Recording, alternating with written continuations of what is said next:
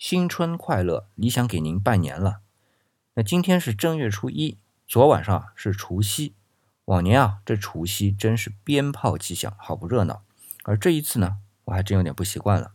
虽然往年啊，我也不去凑这热闹，但不能阻止别人去放鞭炮啊。但今年的不习惯啊，就是放鞭炮的人少了，而且是非常非常的少。那有多少呢？我是没办法形容，但是我可以用放鞭炮之后啊。留在地面上的红地毯来描述，因为我每天都是非常早起床的啊，往年我都是五点半，每天都这样，所以去年我看到的啊，就是我家窗外五点半的情况，不确定是不是已经清扫过一遍啊，但就这样，地上的红地毯厚度至少是在两寸，那可是铺满整个地面的呀。可今年呢，我因为在去年后半年啊调整了作息，每天呢都不晚于四点半起床，所以看到就更早，反而地上。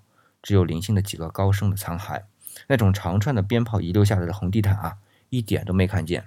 那反差为什么会这么大啊？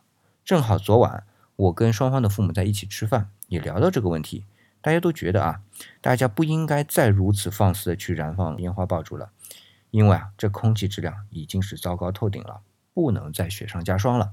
虽然我不知道别人是不是这样想啊，但至少我观察到的现象呢，是几乎没有人去燃放烟花爆竹了。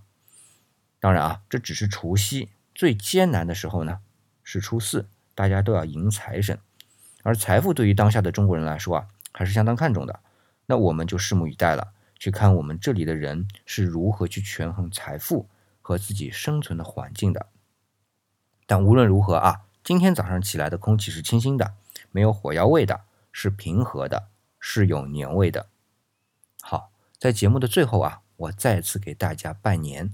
祝大家在新的空气中度过完整的、美好的一年，而且继续度过无数个美好的时光。这就是理想，是理想。